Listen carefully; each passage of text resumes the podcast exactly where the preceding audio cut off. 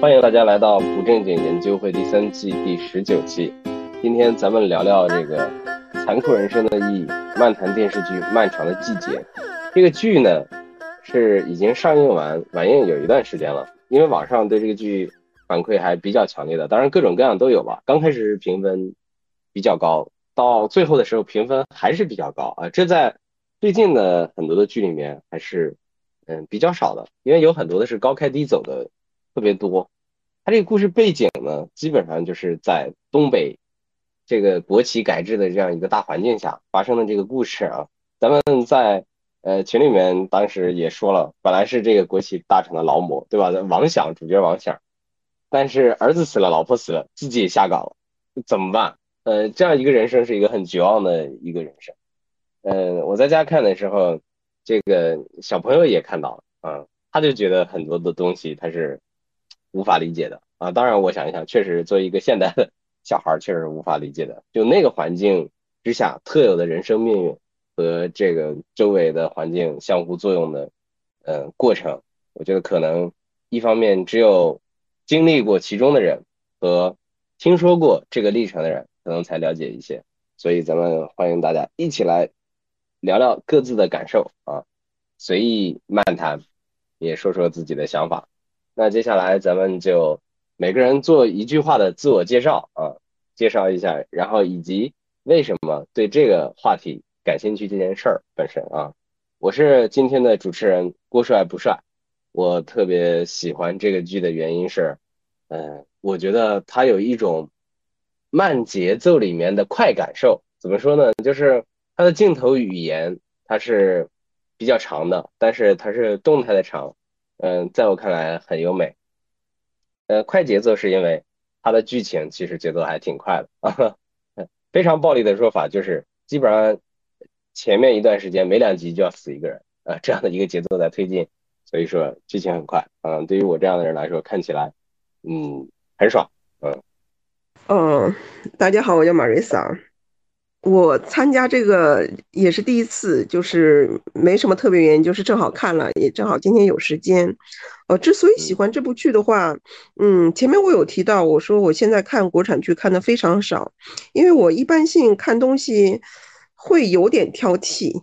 简单来说的话，就是，嗯，它那个剧情如果是有漏逻辑漏洞的话，我就忍不住吐槽。这个这个剧情的话，整体是让我跳不出任何逻辑漏洞的。另外，就像我前面说到的，他整个所有的生活场景，每个角色让我觉得他都还挺真实的，就是挺还原当时那个年代的。另外，他整个的那个基调啊，那个配色，我觉得就是很亲切，然后整体也看进去了。整个故事的话，故事线，嗯，因为我太有太有真实感和亲切感了，所以说从头到尾的话，我是没有任何快进的看完，就这样啊。啊，太好了！你刚才有一个说法，我特别赞同，就是说它的整个故事逻辑非常的严谨啊。我们以前老觉得日本人写的侦探小说，呃，很注重这种逻辑的严谨性。我很喜欢东野圭吾，他其中写过一个小说叫《嫌疑人 X 的现身》，前后的这个嗯故事梗概，其中的埋伏笔就特别有意思。哎，在这一部剧上，我也感受到了严谨的逻辑，也特别希望你等会儿详细说一说你的。对于东北的体感，嗯，好，接下来我看到的是主打哥，嗯嗯，大家好，我叫朱岩哈，然后有一个在得到里有一个小小的外号叫主打哥，八七六班的，然后现在也是纵横四董会的运营成员之一。我也是前两天才把《隐秘的角落》看完，因为我老家不是《隐秘角落》，是这个漫长的季节，因为我老家在包头哈，就是那个包钢，嗯，我家我是包钢子弟。对，包钢，我的天啊！所以说跟这个钢厂啊，这个铁，我我爸还是那个铁路工人，他呢就是在铁铁路上工作，所以我从小就钻火车，然后进钢厂，然后这样的一些经历吧。对，那个年代下岗，我我妈也是其中之一嘛，就下了岗以后也很很，这也很无助吧，反正就各种各样的事情。反正这个故事嗯也挺吸引人的，然后从头看到尾，嗯，也是没有快进啊。我我看电视也比较少，说实话，这个就是，嗯，我感觉到几点比较，哦，是不是就可以了哈？不往后说了。啊，等会儿可以接着是吧？哎呀，嗯，朱大哥这个还是挺让我惊讶的。呃，我我已经感觉到你和那个故事里面的剧情高度契合了啊，太好了。没有，我可没杀过人。哈哈，我懂我懂。等会儿特别欢迎你说一说你的感受啊，而且呃，有具体体感的人，在这个环境下有共鸣的人，对于这个剧情本身的演进，他理解会比一般人深一点，对吧？我相信这件事情。然后拉普拉斯同学。我们魔术师正经话题都特别，呃，特别在行啊！没想到我们的漫长的季节魔术师也来了，我还是特别好奇魔术师的很多的观点的。魔术师，呃，其实我这部剧没看过，但因为我父母都算都算是在国企做过的，嗯，我父亲是以前十七八岁到那个纺织厂，上海纺织厂的，然后我母亲是缝纫机厂的。虽然他们后面是做财务，后面又走了一条完全不同的路线，但因为想到最近可能就说，嗯，国际形势啊、社会环境啊都在开始一点一点的就说改变吧，或者说怎么样，就说我觉得我有必要去来听听看今天大家的观点。等会儿也希望你说一说你的看法啊。然后最后是俊总，Hello，俊总。啊，那个我是真没看过，所以。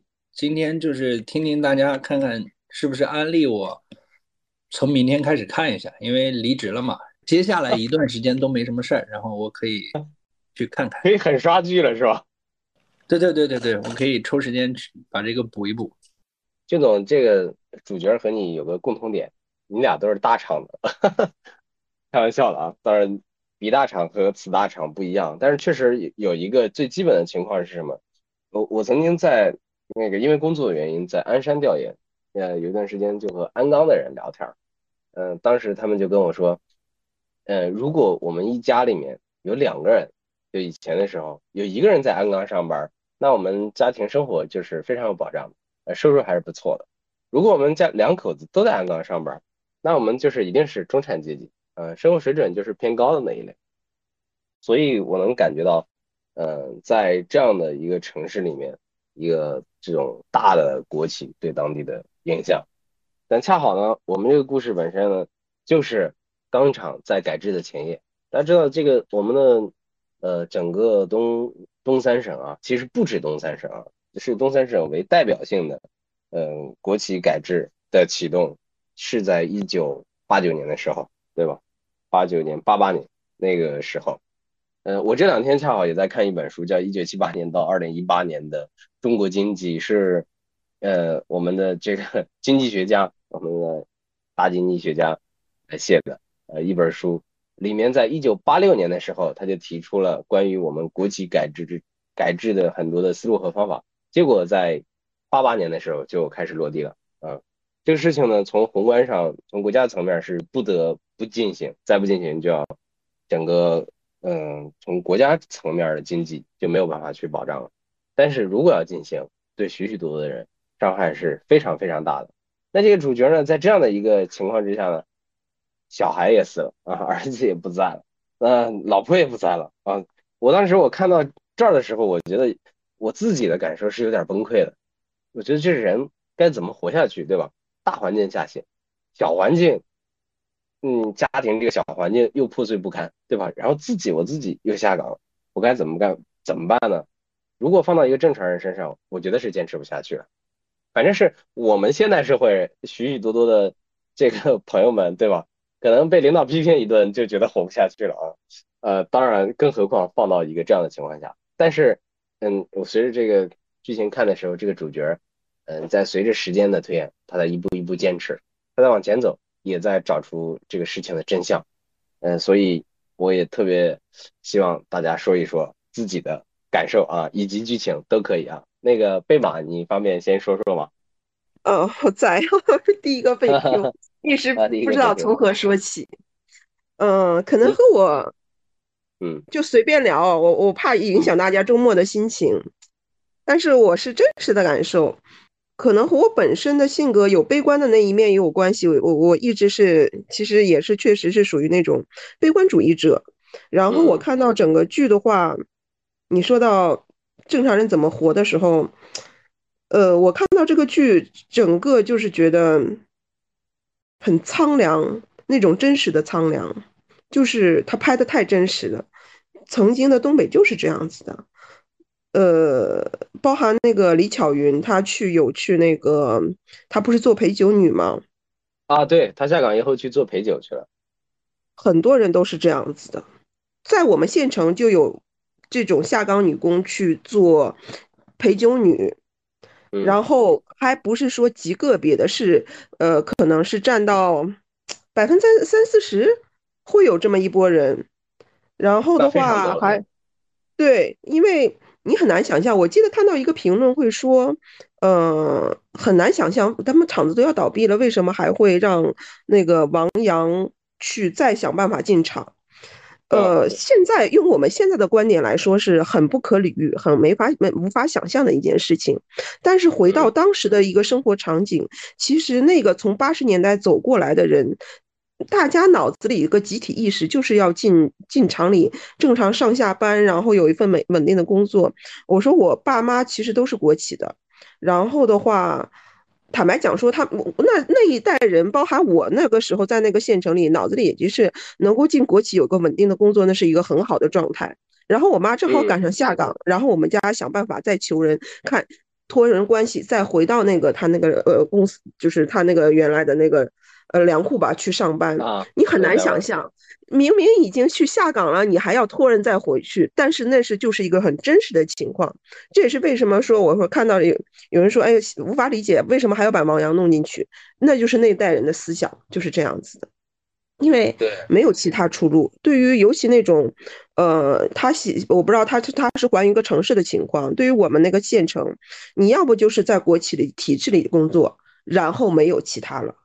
只有体制内和要么小商小户，没有什么呃公司的概念，就是私企的概念，在那个年代通通没有。所以说，我说底色苍凉就是这样。那时候的人很多，其实是有很多悲剧没有曝光出来而已。呃，发生了很多真实的悲剧，在那个年代，包含我说有一个纪录片是拍，呃，一波就是这批东北的下岗女工集体到法国去干嘛，就是卖淫去的。啊，因为没有是那个年代是出来的是吧？对。对，就是我说，所以我说看到这个整个底色就苍凉。其实人生是很无奈的，就是大家都是大历史尘埃下的，就是就是尘埃，在这个命运的滚轴下能做什么呢？真的做不了。另外，可能和我我整个的一个家庭背景有关系。我爸爸是知青，我前面说到我爸妈经历那个下岗，这是一个环境。还有一个是我爸是知青，我不知道现在小朋友是否还了解知青这个概念。上山下乡，对上山，对上山下乡。嗯，我爸是那个从小在上海嗯长大嘛，然后我呃曾经我在黑龙江的时候是无法体会的。当我回到上海慢慢生活，我就是能够想象那一代人的那种心底的悲凉是多难受。就是我他从这个这么繁华的地方，然后去了那么一个偏僻的地方。我妈后来跟我说。呃，我爸最开始去插队落户的地方，就是还不是在县城里，还是在村里，你知道吗？这个县下面在 在村儿。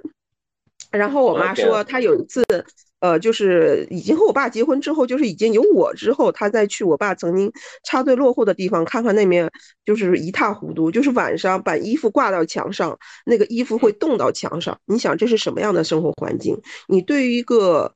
在上海生活，从小长大，再怎么样，上海艰苦条件也不是差到那个程度。然后的话，去到那一个农村，就是我唯一听我爸描述一次，就是他从来不描述他整个那个上山下乡的经历，唯一描述过一次，就是说他们有一次那个从地里回来，看到那个，看到那个。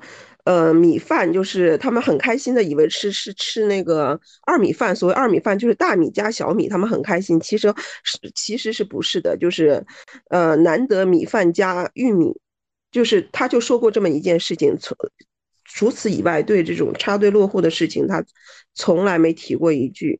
就是我回看我爸的，就是整个这个知青，包含我爸的朋友这一代，我们能够看到的，可能是很多成功人士在描述上山下乡，然后的话能够到电视里，你想想，大部分都是有些成就的。他描述可能是回忆的美好的，但是其实从我爸这一代，他是就是也没有什么特大的成就吧，就是一个很普通的人的一个角度来看，我看到的他的，包含他，包含他的朋友，更多的就是日子挺艰辛的，不是那么好过。所以我说底色就是苍凉，确实是所以这样子。那时候的这个下岗，比现在我们所谓的看到的在上海很多的这些企业裁员，其实那个规模要大得多，对吧？现在的根本其实不算那么严重，当然也是很大的事情。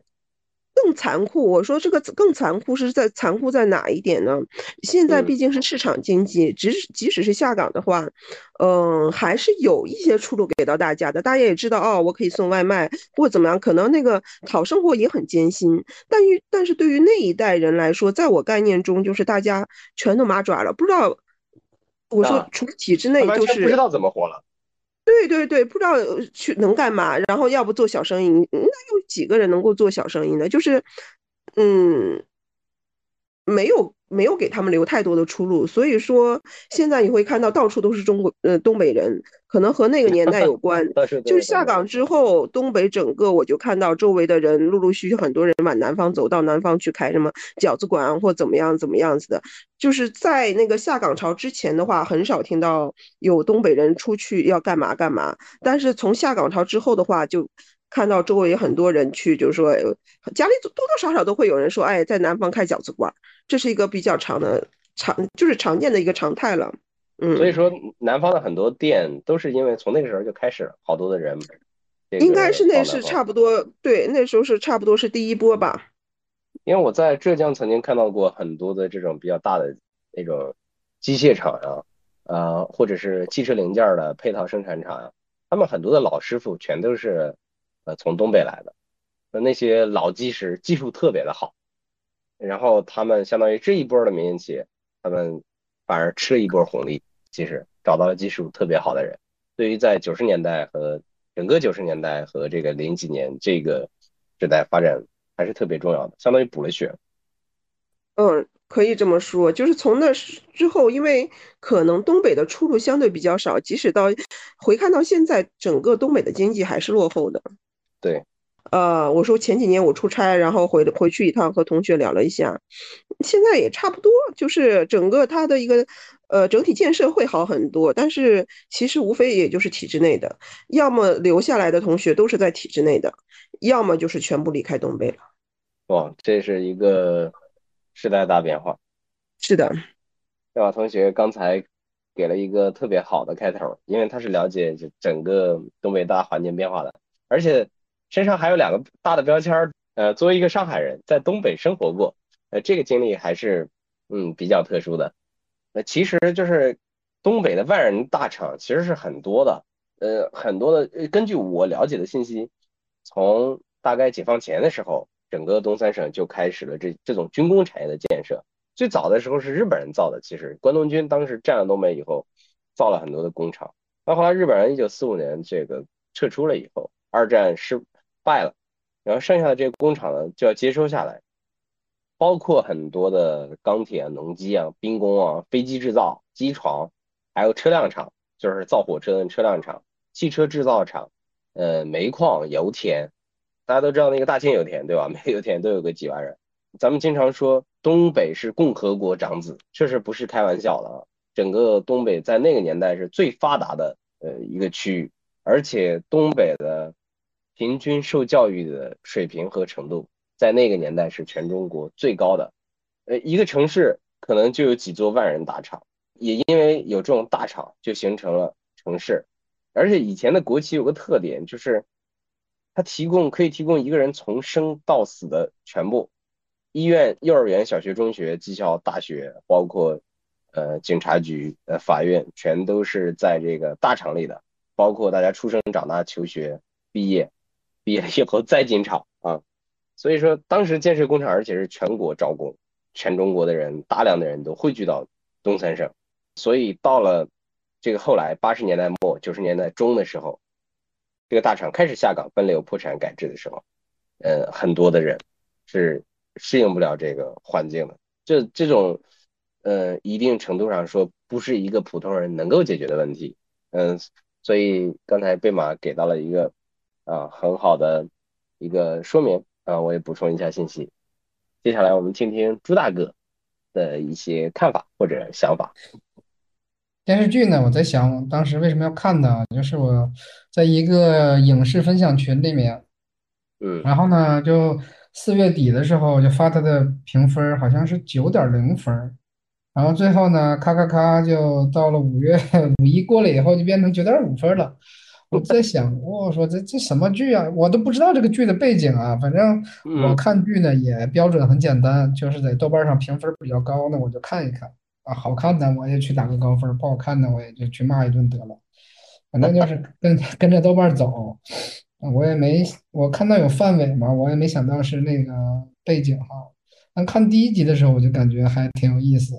嗯，我说几个比较客观的这种我的一些想法啊，就觉得这个剧有意思的想法。嗯嗯，我把它看完以后，我发现啊，它每一集的时间都不太一样，就跟我们传统电视连续剧都不太一样嘛。因为我看剧也不是那么多哈，所以我看到这种每集时间，有的是一小时四十多分钟，比如说像第十一集，然后有的呢是四十多分钟，我就觉得这个就很有意思。辛爽也是只拍了两个电视剧嘛，然后这两个电视剧我还都看过，因为前面《隐秘的角落》，我不光是看了电视剧，我那个书我也看完了。那段时间正好也是在好家伙，前年的夏天，应该是，嗯，我看的那个小说，然后又看的那个电视剧，没事儿嗯爬个山，对吧？对，很幸运，我觉得小白小白船是吧？那个那首 歌，反正嗯，这是这是我看这个电视剧还有我的一些这个想法。然后我看到最后的时候呢，我发现它每一集结束以后呢，它的主题曲都不一样。然后我就嗯看了一下它整个的配乐，都是摩登天空给制作的吧，算是。因为那个新手本来也是 Joyside 的以前的吉他手，对，交易所以赛的，对他的这个方面还确实是不错，就看的也是很有意思。当然，对里面的一些内容也是有一些共鸣哈，因为家家庭背景也是这样的。当然，我们家是从山东和河北来的，我妈我爸他们，但是没有经历过啊东北那些这个就是东北的那种共和国长子的那种氛围哈。但是整个国企的内容还差不多，确实是国企在下岗之前都都很棒。就是分东西呀、生活呀，基本上是不用操心的。生活水平在当地其实还是很高的，对吧？非常高，因为我们我在包头住的那个，我从小其实就我一生下来吧，我记得好像我们家就搬进了楼房在住，就是单位分的那种房子，然后周围全都是那些小土房，就下雨的时候，它那墙有可能都倒的那种房，但是我们就已经进住进到楼房里了，有有有上下水，有暖气这种的，就嗯就就挺好的。但是那肯房子不是你的哈，就是公家的房子。对，嗯，但是在这里就确实也能感受到剧情里面的一些安排也是很合理的，也是符合那个时代背景的，也是符合那个时代人的想法的。就是怎么安排孩子呀，然后这里面的一些故事内容啊，都是很贴合实际。您说这个，嗯我想起来，以前的人是不是都有个，就是那一代的人，其实他们从出生，呃，从工作，嗯、到这个发展，然后甚至是到退休，他已经习惯了被安排一切了。他我其实是面对这种东西，不是吗？不是，因为你想啊，在呃，我就看我们家族里的这一这整趟啊，因为我嗯我们家的我爷爷和我姥爷那一辈儿呢，他们都是从山东和这个河北，然后去的志愿报岗。其实他们嗯到包头以后呢，也算是移民。那到了我这一辈，你看感觉又不一样了。我可能就移到另外的地方了。我其实我的家在无锡，但是我现在工作在北京。那我妈我爸呢又在包头，这就很乱。其实从他们那个角度，因为我在高考的时候，我妈就很明确的告诉我，你就是要考出内蒙古，不要在这待着。这标标准就很简单，因为我的学习成绩在内蒙古还还算可以，我可以选择嗯内蒙的一些很好的，比如说这个铁路学校啊、航空学校啊都可以上，然后回来以后就分到也是这种国企单位里，但是我妈就不让，说你必须得出去。其实他们这种安排，我觉得在我们家里面是没有这种想法和传统的。嗯但他们都是移民嘛，其实刚才那个贝马他们家也是属于移民的这样，我觉得可能也没有说是要把安排好，但是可能扎根在本地的人，他的就不一样了，他那种想法不一样。就是所以大部分人其实有可能有那样的一个框架和惯性。你们家其实还是稍微特殊一点。我我有个问题想问你一下，你看到那个化钢的时候，看到那个钢铁厂的时候，你是什么感觉？我就使劲在对号入座，我就在找它的原型在哪儿。不由自主的对号入座是吧？对对对，感觉是像那个吉林那一块儿的吧？啊，黑龙江还是吉林？感觉像是吉林的。吉林，我当时我是拿它套鞍钢的，但是你这么一说，包钢，我想了一下，也是举足轻重的大厂，绝对的大厂。包钢三十万员工最高的时候，然后就下岗，现在就几万人了，现在有几万人，其实到现在包钢也是个大厂，对吧？呃，也很大，对，但是它的呃效益也都是分每个厂都不太一样，就好的呢是很好，不好的也是就是也都自负盈亏了嘛，这都是不行。哪个演员你比较喜欢？这里面包括像范伟啊，还有 彪子，对吧？秦昊，咱说到那个油腻的彪子，啊，还有那个，嗯还有那沈墨、嗯，沈墨和那个王阳，昊，我觉得还啊秦昊挺好的。为什么因为沈墨，其实我看完这部剧里头，我从心里面就是越发的不太喜欢他，就觉得这人就就这个角色啊，这个角色价值观也不行，然后也自私，然后非得把谁干死什么的，就是 就太自私了，就为了自己，简直是谁都不要，最爱的人也不要，弟弟都不要，什么都不要了，然后就是对。为了报仇。我觉得他演的真是非常好，让我竟然都不太喜欢他了，让观众都进入到角色了嘛。然后秦昊呢，就是确 确实演的也不错，就是这种无能幻想的这种生活，也是 挺挺好干的。他是真正的把自己，我觉得进入角色了。是，我看到这个有一个网评说他是一个好人，也是一个无用的好人，呃，努力的追寻爱情，却当别人的背锅侠。然后这个例如看不上他，但是呢，怀了孩子才和他好。然后这个事情败露，依然没有放弃，他结了婚。他是个平庸的男人，败家也是一把好手。呃，得了糖尿病也结束了自己的婚姻，倒在了中年危机里，中了彩票，坠河而亡，一生也在 悲苦里。就是，但是他那个在整个剧情里面还是一个很，我觉得是一个挺乐观的人。瞎乐观吧，我就觉得，你说我就不不知道了。他明明就知道人家那个例如跟厂长有一腿，他还去接锅，也知道他不能生育了。他他喜欢他吗？所有人都知道这件事儿，他有可能吗？我我理解不了他的这种他所以把厂长揍了嘛？爱。萧敬说是爱哈，这是嗯揍厂长那应该的，但是揍完就算了呗。嗯。我只能说，这个朱大哥是一个成熟的人，彪子明显不是一个成熟的人，彪子是一个，你看自己玩绿围脖玩的还挺开心，自己呢玩那个破鞋，自己还玩的挺开心。对他其实是有有有一种那种呃人，是不是？就是呃自身他其实很善良，他也很真诚，也很执着，也很简单，但是他活在他的那个简单的逻辑里面。肖静同学说了，注意用词啊。他我是不是他是不是不知道啊？在东北像这种的可能中性中性词，对以前以前是这么说啊。我们纠正一下啊，那个提醒一下，提提醒一下。那个一开始的时候，你有看到那个谁吗？有那那那那个那个女的，那那那一块儿，就是我们是普通的男女朋友，就是叫叫那个啊，就是那个徐姐，嗯，徐姐，对对对对，啊，对对对，徐姐，谁说的？怎么这么清楚的？我马瑞萨，呃贝马，啊啊，对那个 他这个剧情安排的也挺有意思，最后徐姐还去他家做双眼皮儿嘛，把眼睛给嘎坏了。嗯啊，你看的好细啊！后来的那个徐姐就是之前那个徐姐是吧？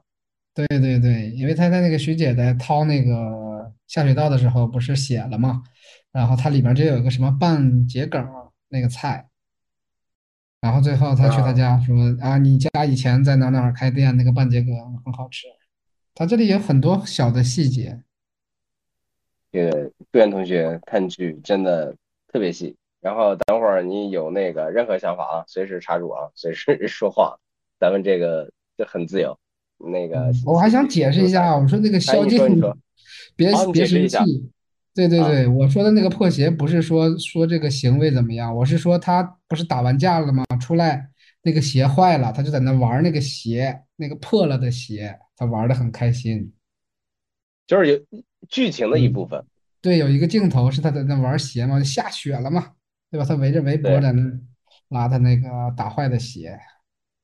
其实是导演的一个隐喻，导演在描述他的一个心情。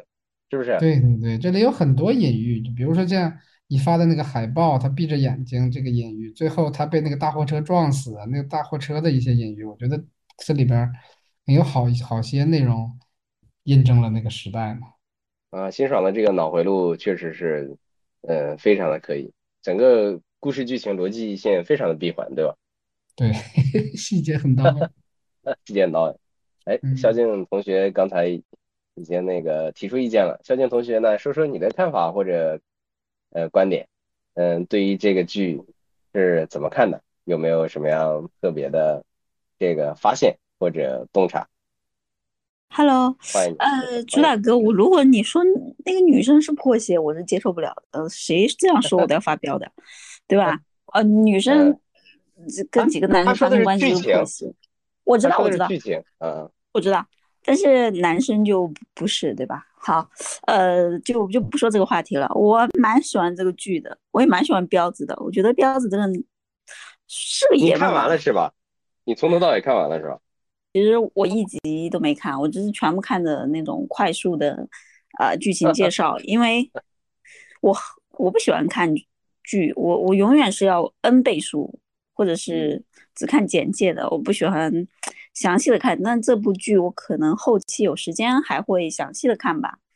呃，我还是比较喜欢彪子的，因为我觉得他那种才是纯粹的爱，他就是喜欢那个女生，哪怕知道他就就就喜当爹，对吧？哪怕知道他以以后再也不能呃怀孕，哪怕第二次知道他跟那个那个装修的合伙人，那个叫什么开店的那个合伙人 又搞在一起了。他还是爱他，他还是不忍心伤害他，那最终都是伤，就是怎么怎么办呢？就就放他自由。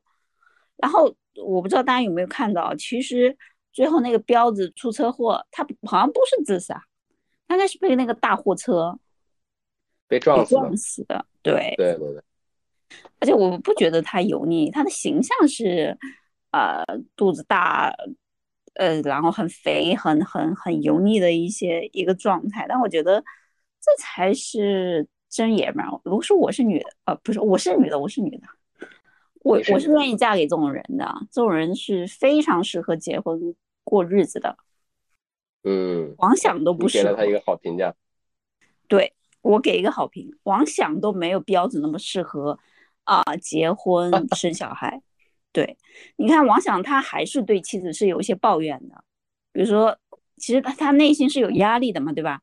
他知道他可能要被裁了嘛，然后他妻子又要看病啊什么的，他就会把那种情绪给发泄在他妻子身上。但是彪子不会，我觉得男生能忍受一顶绿帽子，因为这是在婚前嘛，对吧？跟厂长嘛，对吧？一顶绿帽子算是。哎，不错，这个心胸很宽广，他也没有，也没有到手了之后就对那个女的不好，对吧？他能忍受两顶绿帽子，我觉得后悔的是这个女生。后面他在那个彪子彪子不是死了之后，他不是放声大哭吗？我觉得这个女的没脑子，她她眼盲，嗯，她她不明白，其实女生最需要的就是这种男人，就他真的是。爱你，他可以包容你，但是你不断的、不断的在挑战他的底线。当你失去的时候，你就知道你再也找不到这种真心的男人了。他说了一句话，他说：“这辈子我们没有活明白，呃，下辈子我们要不要再试一下？”是是是是，他老婆没有活明白。彪子其实还挺明白的，彪子，你看他混不吝的。当对，嗯，说句难听的哈，当如果你是那个大学生，你在这样的一个年代，你能怎么办呢？大家都嘲笑他很怂、很没用、很怎么怎么怎么样。不是你，你能怎么办呢？对，不都是在厂子里混口饭吃吗？你上了大学，你了不起啊？你有一张大学文凭，你就能当厂长？你你改变不了什么的，这是这是时代的洪流。你你算个啥？所以我是比较欣赏彪子的。然后王响呢，嗯嗯，反正也蛮悲剧的一个人物吧。但但但但我我我我对这个彪子的印象会相对比较深。其他方面还有问题吗？我我没看到问题，我刚来。没没没有什么，呃，我们就是在交流这个感受。有人对彪子有一个反馈，对于彪子一个总结，说他一直活在自己的梦里，他追求的是虚幻的生活，或者本身就活在虚幻的生活中。他养鸽子，希望靠鸽子致富，买出租车，希望手续牌照可以涨价，玩赌博机，可以希望可以一夜暴富，呃，最后终于中了彩票。所以说，彪子的人生是一个我不信命，但我干的都是投机的事儿，这样一个人生。所以。他和例如的这个矛盾和冲突，可能在于他们两个在有一个剧情在谈恋爱，在电影里面，例如当时问了他一个问题，说弗洛伊德是谁，对吧？嗯，彪子跟他说，弗洛伊德是一个研究梦的学者。啊，例如问他，那他分房了吗？这说明例如关心的永远是现实的当下的问题，彪子呢不关心这些，他不 care。所以他们例如说这辈子我没有活明白，我们两个之间没有搞明白。下辈子能不能再试？哎呀，例如没有达到，没有拉平到彪子的认知。其实彪子才是清醒的呢，他很清楚我我爱的是谁，我的目标是什么。我的目标就是和我爱的女人结婚，对吗？我就得到了她呀。她哪怕是她给我戴了两顶大绿帽，哎，那他漫长的这一辈子最长的 title 还是我的老婆，对吧？那所以说，可可不可以这么总结，就是？彪子在爱情上，他是真诚的、执着的，但是他在生活上，他是在梦里面。例如呢，在生活上他是活在真实当中的，但是他在爱情上呢，他一直是迷茫。我觉得例如也从来没清醒过，例如只是一个普通的女性，她她不是一个独立的、有独立思想的女性，是一个呃清醒的女性，她只是一个普通的、有点姿色的女性。对，她也尝试过用自己的姿色去换取，从厂长那里换取一些利益或者钱财吧，I don't know，或者哪怕是这种半推半就或怎么样，我我觉得无可指摘吧，对吧？但是彪子，我觉得怎么说呢？他还是不愿意不断尝试的呀。但是当人不断尝试，你还是失败的时候，我们还是要多一些悲悯之心，因为我们。我们自己也是在不断的尝试，不断的换公司，不断的甚至不断的换行业，啊，可能一辈子也就碌碌无为了。说句难听的啊，要看怎么样定义成功，对吧？如果你说真的是要实现一个小目标才是成功的话，那百分之九十九点九九的人都废物。我们没有任何的资格去嘲笑彪子，我们甚至还不如他呢，他还。对吧？搞一个鸽子是吧？又能吃又能卖又能赚钱的，还有点情 趣。我们就是吭哧吭哧，这个公司打完工，哎，那个公司卖时间，啊，那个公司哎搞半天啊，可能搞个仲裁。其实我们不也一样吗？我觉得，嗯，就没有什么呃权利，因为呃，我欣赏他的一点是。他懂弗洛伊德，他有很高的认知，但是他仍然能在那种城市中去去去挣扎、去臣服，并且哪怕他明明知道他爱的这个女人跟他不是同样的一个思想境界，他也无所谓啊。你看，他并没有那种文人的那种尖酸刻薄这种嗯门槛，觉得。连弗洛伊德都不懂，你这种人怎么配做我的朋友？就是很多读了读了很多书的人就会有这种。对，好好，谢谢肖静同学的观点啊。哎，我也想特别想听听贝马你怎么看这个例如和彪子的这个爱情故事呢？还挺有意思的。那，分两步说啊，那个其实前面那个萧静说那个嫁人那个其实是彪子挺实惠的，我是我打了个我同意。嗯，这个对彪子这个角色呢，我觉得必须得说秦昊演的好。就我日常观察东北的男性，可能还真没有就是说能明明知道自己的这个女友她有过这样子的行为，还能够忍受继续可结婚的。这个可能有一点戏戏剧性的冲突，但是所以如果在现实中，他其实是个少数人，对吧？他是一方面是少数人，另外一点呢，你不觉得完全不违和吗？就整个看剧的过程中，我不会觉得这个逻辑不通畅，就觉得彪子这个这个人他就会干出这样的事儿。所以说，陈那个秦昊可能这个角色他演的就是把这个人物立住了，但同时呢，东北可能会确实会有这么一波男性，就是那种。类似彪子这种吧，就是，呃，有点混，但其实呢，就是所谓的混嘛。比如说那个，呃，徐姐在他家第一呃第一集，他那个做做做做眉毛的时候，还让他老婆去敲面啊或怎么样子，但是本质上是一个好人。嗯，这个我觉得可能是说会有，也未必东北。我觉得现实生活中还是有这么一波男人的，就是说他是属于那种。实惠型的，有时候呢可能不是那么的高情商，但是呢，他在关键的时候他顶事儿，就是那种女女性想要的小浪漫呢他没有，但是碰到什么风风雨雨的时候就是很很很很爷们儿，就说我应该是就是比如说碰到那个徐姐要赔钱了，她愿意把那个车卖掉了，她那么前前面那么想要那个车标，然后的话便宜卖掉了，然后的话把这事儿解决了。我觉得确实是挺实惠的一个男人，这个是我也觉得是，如果是要嫁人的话，肯定是标子是。我我打了一个我同意这几个字，对，彪子是个好同志，对吧？呃，对，彪子确实是一个好同志，然后的话活得也挺乐观的，嗯，确实在那个大时代背景下。个人就是我，我和和我前面的观点一样，个人其实能做的有限，因为我们所有的事情要去还原到当时的历史环境中来，就是我们不能用今天的认知去评判三十年前的人或者二十年前的人他是怎么样子的。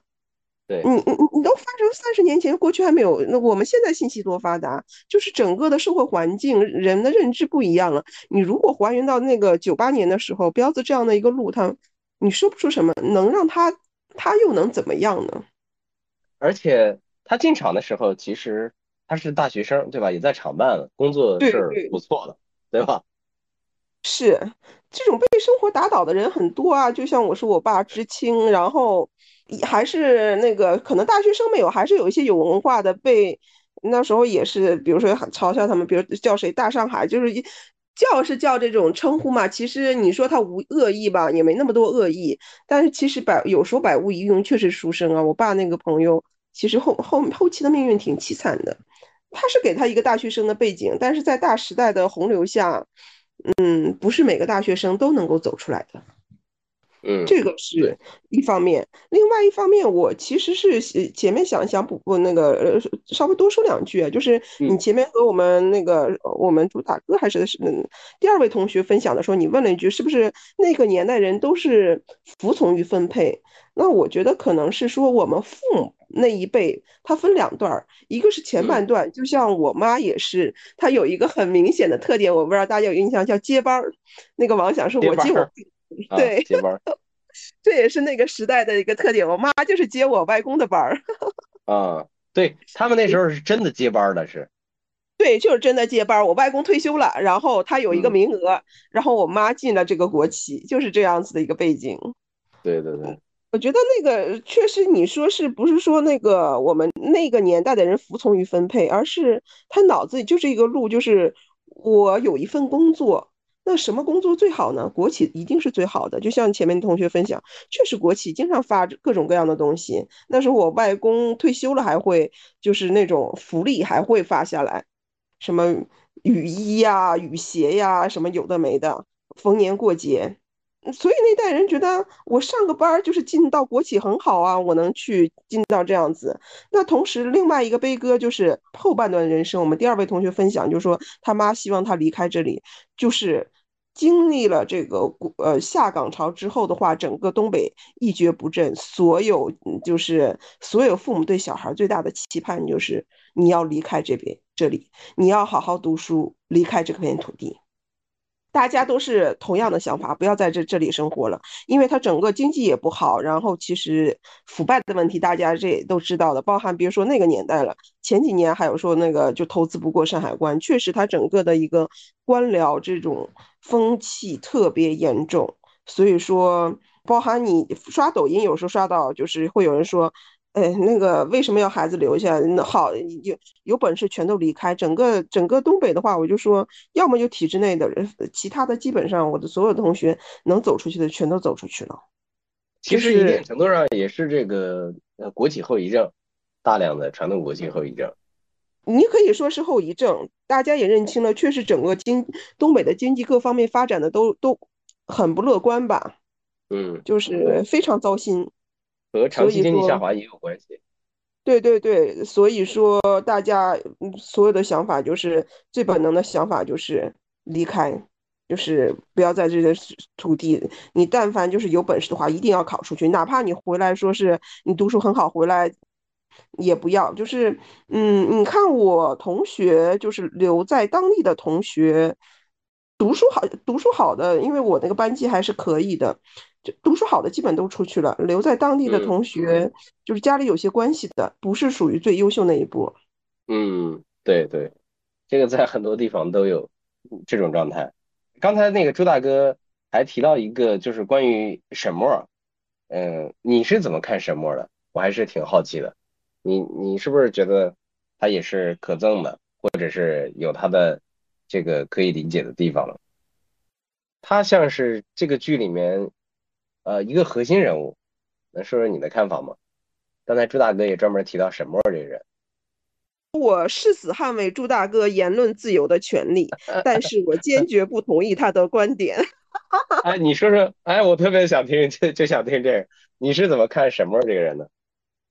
嗯，我们去还原一下这个小孩的成长背景吧。我就说还是要去就事论事的做一些还原。我是。不觉得他自私，他其实是童年有点太惨了，是吧？就是我觉得可能是被命运一步步推推着走的。啊，他是一个身不由己的人。对，就是，呃，虽然我没有这样的经历，但是我们想想，那么一小的一个那么小的女生，然后的话，她在她大爷家可能已经遭受性侵害，但是她没有反抗，没有反抗的原因是什么？可能他有个希望，他的希望是我考到大学，我考出去，我摆脱你们，所以说这是他的一个希望，能够让他坚持下去，哪怕他他大爷对他那个样子，还能够坚持下去。但是促使他这个他去做了一个，他把整个去就是杀那个呃杀那个沈总也好，杀的那个那那个女生也好，这两个原因可能就是他大爷一下子把他大学的这个。走出的希望一下子也打断了，就是然后同时发生的那个沈总把他强奸了嘛，就是人有时候在这种极端的打击下，我觉得可能是万念俱灰吧。那我不我不好过，大家都不要好过。嗯，我不觉得他自私，可能就是人在那种打击下可能会产生。那种邪恶的想法，你想我们日常生活中有时候被老板骂了都会咬牙切齿一下，你让那么小的一个女孩受这么大的打击，她一定有会有一些那种反抗也好、报复的心理很正常。然后又事儿赶事儿推到这儿，然后首先把那个沈总干掉了，干掉之后那个女生其实什么没想杀他的，嗯，没想到追过去，但是那个女生自己作死嘛。对他想放回殷红一马。对啊，想想放映红一马，但是自己作死，然后说我知道你啊，然后最后还要把他的那个卖身钱还要拿走。这个，你想在那个条件下，人总是要气，人生气的状态一定是非理非理性的。对，然后再往后走的话，你说他自私，他本来是想和他弟弟一起走的呀，没有说，但是他弟弟可能考虑到这个因素，就是相互救赎吧，就本身是一个苦难的姐弟，包含我相信他当时跳河那一刹那真的是万念俱灰了。我现在我我大学也读不了了，然后拿着殷红这个身份，钱也没拿到，我父母都没有了，然后弟弟也没有了，万念俱灰啊。然后，嗯，王王阳本身是他的救赎，想想跟他一起走，还能开始新生活。但是王阳不跟他走，他一个人的话，我觉得可能真的就是想啊，这是这时候我不活了吧？这是我的感受。呃，我刚才回忆了一下，他小的时候其实相当于他从小被寄养在大爷家里，对吧？他的这个，然后他还有一个哑弟弟，对吧？就傅卫军儿，他的弟弟呢，这个被收养，然后。又被弃养，去了福利院，所以说他的大爷收养他本身这个情感是有一点不正常或者变态的。他的这个童年经历，小的时候被性侵犯，然后被他大爷拍了这个和他大娘拍了照片儿，嗯，所以一定程度上，我觉得这种放在一个普通小孩身上，嗯，正常人可能是承受不了。我们是不是这个逻辑？他扭曲变态是正常的。他如果要保持一个健康的心态，才是不正常的。正常人是没有这种能力。是的，所以我说前期他读大学之前的话，还给他有一个玉米，然后吊着他。但是大学他的大爷把那个他的裸照一曝光，他大学也读不了了。这个走极端，我觉得这个心情是可以理解的。他最后那个有一个镜头，就是他跟他那个大娘在那个医院里面那一段，我觉得还是挺经典的，就是张静初演成年以后的沈模。那一段，我当时我觉得那个还是挺有震慑感的。他说我从小被，呃侵犯的时候你不说话，然后你给我拍照的时候也不说话，打我的时候你也不说话。他说你现在是不是也说不了话？我当时的感觉就和你现在一样的，他有这个报仇雪恨的感觉。以前的时候，我记得曾经我们学过那个犯罪心理学的那个一部分，他其中就有说过，就有的人的这个犯罪。他是来自于他的童年被一个畸形扭曲的经历，曾经有那种像杀手啊这样的人，呃，连环杀手，美国有做过研究，就是曾经有一个人，因为他小的时候他的妈妈老虐待他，他就曾经想过一定要报仇，要对他的妈妈报仇才能摆脱。后来他长大了以后，真的把他的妈妈和还有外祖母都杀掉，杀掉以后他就自首了。警察问他为什么要自首，他说他的仇恨之火熄灭了。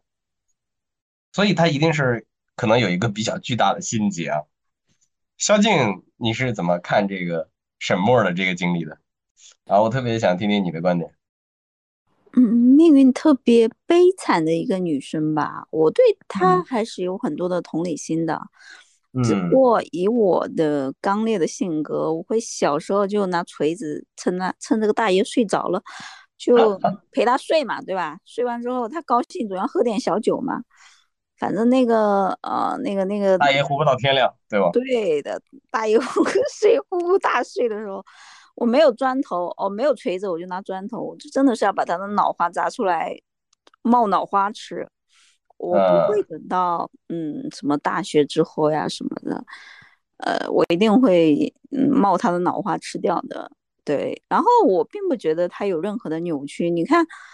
他杀害的人几乎都是他，嗯，伤害过他的人，呃，就是我我严重伤害他的一个人应该是说，他倒不是一个小事就报仇的人啊。对的，对的，而且他还是有很多很多的呃同理心的，他爱他的弟弟，他爱呃那个王阳，对吧？嗯，王阳为了他也是，哎呀，这个这个有点悲剧啊，为了就是一个。大男生就就救个女生，怎么就没了啊？也是很戏剧性的啊。本来说不定，呃，王阳活着其实还是有戏的，他还是能走上人生的嗯正轨的。呃，他其实也很聪明。如果是我，我可能啊没办法像他活到那么大吧。我可能十来岁就把大爷的脑花打开，滋溜的吃掉。如果没有条件冒啃生的，然后那个大娘。那么懦弱，嗯，大爷一死，啊，他应该会比较怕我吧？听我的，哈哈哈哈还有那个那个哦，还有那个那个《沉默的羔羊》里面有一个那个汉尼拔博士的前置啊，嗯，那个嗯，喜欢吃脑花。嗯，这个大神也是啊，就是共犯嘛，默许犯罪，他也是共犯嘛，所以这个大神必须得死，而且老早就会被我杀了，不会等到。我看这部剧，我很生气的，就是说这个大爷和这个大婶活了那么久，嗯，我我反手就要把大爷大婶给干掉，嗯，我我是必须的，有仇必报的，对，不然何以报德啊？凭什么让别人这么伤害你啊？呃，这是一点，然后还有一点啊，就是我很喜欢看一些国外的那种连环杀手，那种变态杀人狂的，他们都是无差别杀人的。甚至他们都会去伤害那种，比如说他们会装可怜啊，然后女生心疼他呀，然后就把他送到家里啊，然后他就会强奸这个女的，然后就会甚至把那个女的吊起来变成性奴，扒光那个女的衣服给她拍裸照，然后连续的强暴她，然后最后殴打致死，然后再把这个女生切碎了，然后就抛尸，这种才是扭曲，才是心理变态，他是无差别的。呃，甚至这个人还是有善意的，那种是反社会人格、无良症，他们是极其人血和残酷的禽兽。呃，沈墨不是，沈墨只是复仇而已。对，还有一个观点就是说，嗯，其实女性的被强奸的概率是非常非常高的。我也差点被强奸，呃，好多次啊，但还还好没有。但是百分之九十九的女生都会被猥亵吧。嗯，百分之九十九的女生，尤其是啊老师啊，嗯这种爸爸的朋友呀，对吧？什么表哥堂哥呀，对吧？摸屁股摸胸啊，啊是吧？用鸡鸡顶啊，陌生人啊什么的都很多的。对我是从很小很小都不懂那个是什么东西，到二三十岁都有，所以不管是呃丑的女生，还甚至是老太太也会被强奸啊，对吧？八九十岁那种瘫痪的老太太，还有那种农村那种，呃，疯了的女性，哇，天天被那些大爷搞大肚子，这个这真的是，真的是，呃，那个三胎的新希望吧，对吧？大爷去搞大那些疯疯女人的肚子，一一胎接一胎，一胎接一胎，生个十胎没什么大问题。对，所以女性在这个社会受到侵害是非常非常容易的，所以大家还是要保护好自己吧。好，谢谢，嗯，谢谢肖静对于沈墨这个人物的反馈和观点。哎，那个麦田同学，你不是看那个快进的吗？你看快进，呃，看了一节以后有什么感受？嗯，好像就是就是以我的思想，好像不太能接受下岗后去当陪酒女。啊，哎。这就是刚才说的一个点，那个朱大哥和那个 Marissa 说过的一个点，所以作为一个零零后来说是理解不了这个事情的，对吧？嗯，不，不是不是很接受，不是很接受，还有吗？还有，等一会儿吧。好，我正好想补充一下关于辛爽这个，朱大哥刚才说了一个点，辛爽是交易赛的以前的吉他手，这个。大家都知道，交易赛的以前也是一个挺有名的一个呃乐队，他们在去年的乐队的夏天里面出场了。这个 新他们队的据说是短视频都是他拍的啊。这辛爽呢，其实也是一个东北人，所以他对整个东北的这个环境和生活都是非常了解的。嗯，麦田也反馈了一个观点，就是对于下岗女工去做陪酒这件事情是不接受也不理解的。嗯。恰恰反映了这这是一个零零后的观点，这恰恰说明了我们我能感受到是这个社会巨大的变迁，就是从嗯八十年代末九十年代初到现在二零二三年这三十年间，我们的社会已经呃进化到许许多多的人已经不认识了，呃也超出了呃现在许许多多人的理解和想象，所以嗯这种环境的变迁和。和人在这种巨大命运压力之下所做的选择，确实不是现在的人，呃，能理解的，嗯，但一定程度上，你可以做一个呃假设，就是，嗯，当你所有的方法都不好使了，你只有靠一种方法能活下去的时候，你要不要靠这种方法活下去？因为它有一个这个剧情是，巧云她的丈夫是。呃，残疾人，他的儿子是呃要治病，他是家里面唯一的收入来源，然后他下岗，他又要养活家庭，这个时候呃可能去做陪酒是唯一或者是比较有效的方法的时候，作为一个成年人该怎么办呢？我是坚守我的道德，不去陪酒，看嗯这个孩子生病，看这个家庭无法养活吗？呃，还是说呃我先把家养活起来，等到了嗯嗯哪天情况好转了，我再去找一些别的方法呢？麦田，你现在如果是这样的选择的话，你觉得稍微容易理解一点了吗？能理解但不接受吧？能理解但不接受，嗯，很好，这是现在典型的零零后的观点。那个俊总，那个咱们从那个发题到现在，你应该有了解一些这个剧情方面的信息，你有没有什么想说的？呃，我是突然有个想法，就是说，刚才像麦田提到的，说下岗呀或者这种情况，其实今天聊到的一个点就是人生的不确定性。这个咱们也说下周在纵横波波里去聊一聊这件事情。工作不可能一直给你带来确定性。当年的时候，国企啊或者这些乱七八糟的是有明确的确定性的，所以我们的家长啊或者说什么，他们寻求的是稳定，他们宁愿不去挑战那些更有收益的东西。但是这件事情真能持续很久吗？什么东西才是这个时代能给你确定性的东西呢？这个我不确定，我我不知道。但是如果真正往下走，应该怎么走？我会感到好奇吧。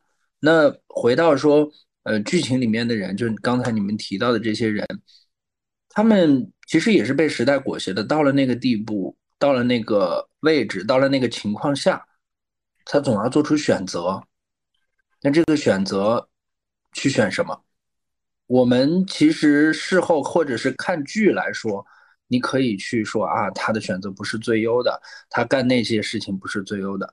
但是对于他来说，可能那个时候也只能这么选吧。其实还有一个点，那说到选择了，我又想起咱们之前提到的那个瞬息全宇宙，嗯，肯定是每一个选择背后有不同的结果。有不同的路径的，对和方向的，嗯，对，你有可能像说《狂飙》里面那个高启强一样，哎，一路选择，最后就是特别好的。他也是个卖鱼的嘛，他不是也是进了监狱，然后出来也没有什么办法，但一路可能后面的命运就推动他到哪个地方了。可是同样的，这部片子里面可能有些人他没办法。他被命运推动的，可能就走向了另一个极端，所以其实让我感觉到这个命运还是很奇妙的。那如果说，呃，我们玄学一些，我们就相信命运的话，或许未来也是确定的。对于我们来说，那这种相信了命运之后，确定性和不确定性其实也不重要了，就走着看吧。这也是我今天的一些感悟啊！哎，你这个观点还挺有意思的。那个四月三十号的时候，当时彪子下线了啊，彪子 中了彩票以后，那集里面被撞死了，被大卡车。当时秦昊发了一个微博，他说：“悬疑是外套，命运是内核。”来和你刚才的这个表达暗暗呼应啊。当然，我自己我是个无神论者，我不太信命啊。但是我仍然要说，一定程度上，特别是作为一个普通的个体，在大环境发生变化的时候，我们的命运其实是被挟裹的。这个是个人的力量，真的是很小的，是有局限性的。这这一点要实事求是的要承认。那个，我们到最后，我们的呃总结与反馈阶段，我们最后大家就说一说今天有什么样的。呃，互相的碰撞里面或者交流里面有什么样的收获或者启发或者感受，whatever 都可以。然后还从 Marisa 第一个，哦，在，就感觉今天特别被眷顾，又是 第一个，今天特别被眷顾。哎，主要是你的这个，你的这个经历和历程是让我挺吃惊的啊，挺惊讶的。我想表达是一个，就是这是一段很宝贵的经历，就是特别是在现代人来说，特别是大家嗯就很相似型的这种命运来说，大家的生活状态来说，我觉得你这个经历是极其宝贵的。其实还和我最开始的观点一样吧，我只是说，嗯，我信命，嗯就是就像我前面说到的，无论是下岗也好，我爸的知青生涯也好，我觉得他们我父母这一代，我都是被大时代裹挟的尘埃，能左右多少呢？其实很少能左右，就是被时代裹挟着随波逐流。嗯嗯，能做的可能就像彪子一样吧。我们个体能做的就是像彪子一样，就是被时代裹挟下，我生活的乐观一点，自己给自己找个乐子，这是能做的。嗯然后，嗯，还有就是，我们榨取别人有时候现在太容易了，但很多嗯时候要还原他个人的成长经历，当时的可能我不我们不站在历史的角度，就我们包含现在我们会评价一些古人，我觉得对古人，别说是古人了，三十年前的事情，我们说现在可能小已已经有些人很难理解当时的处境了，那何况是古人？就是我觉得那个评判不公平。另外一点呢，即使是我们不站在没有时间线这个维度，只是同同一个时间线的维度，我们没有经历他过往的经历，所以说，嗯，这个评判不是那么容易下的。嗯，就是有一句话叫“未经他人难”，对吧？莫劝他人善，是这个意思。嗯，对，即使是相同的经历，但是每个人的资源、智商、情商、社会资源都是不一样的，所以说不能哎，那我也是这样子的，那我怎么怎么样子，这个太轻飘飘了，这是我想说的。另外，可能有一个补充吧，对于大娘这个角色，嗯，是不大好，但是也是一个挺悲剧的角色。这个悲剧在于，他当然了，他是一个从犯，但是他是一个自私的从犯，或者是无奈的从犯吧。对，他活在了他自我设置的一种弱小里面。其实，一个是自我设置，还有一个是他能做什么呢？就是那个那个女性，她还是裹挟在她那个角色里面，她的丈夫是这个样子的，不过了，告诉对大家，然后她自己还是个生病，她要靠她丈夫去活下去，这这得是多刚烈的女性。嗯，所以就是我我我我我我对大娘角色的一个补充吧，其他没有了。好，谢谢谢谢谢谢我觉得没有就是三观不正确，说这大娘这个角色就是好的。我只是说站在她的角度上，我同情她，有一就是她有她无奈的那那一部分。对，就是他有一个他无法突破的一个茧，一个模式，其实框住了他，一定是一定程度上，他是他自己命运的囚徒，可以这么说。是，好，谢谢门儿嫂，呃，然后是朱大哥，我好像是第一次参加这个发言这么多了，我 以前都没们办了这么多，多。终于把你等来了。反正我觉得整个来看啊，这部剧这个高分儿那真是实至名归，引发大家这么多讨论，也深也非常深刻啊、也有一些这个不非常不同的观点，也这个认识了这么多朋友。最后呢，军总还把这个问题给升级了一下，升级到这个不确定性、人生嗯命运啊。这这个我觉得从这么一部小小的电视剧，然后能引发这么多的讨论和思考，认识这么多的朋友，我觉得是非常非常棒的，感觉非常好。我这个争取以后啊，经常来。好，嗯，说好了啊，好的。谢谢朱大哥。然后麦田同学，你现在有什么想说的吗？我我就感觉我的幸福感又提升一大截。你的幸福感提升了一大截。还有吗？就是我在在过去生活，我感觉我会疯掉吧。对，如果呃在现在那个 形成了你的这种模式，放在过去，你一定会疯掉。对于大娘这个角色，我一定要补充一个非常非常重要的点，她是非常之无奈的。嗯，因为呃，我外婆小时候就是经常会跟我们说，她说我们那个时候，呃，辛辛苦苦，几乎全年无休，也就十几块钱，然后十几块钱的一大家子，七八张嘴要吃饭。根本就不够买菜吃饭的，然后逢年过节才能有一点点荤腥，然后一点点荤腥还要煮一大锅的汤才够吃，所以他们，我我就我姨妈舅舅他们也说了，就是比如说早上煮两大盆白菜，对吧？早上吃一盆，中午吃一盆，晚上看有有没有的吃。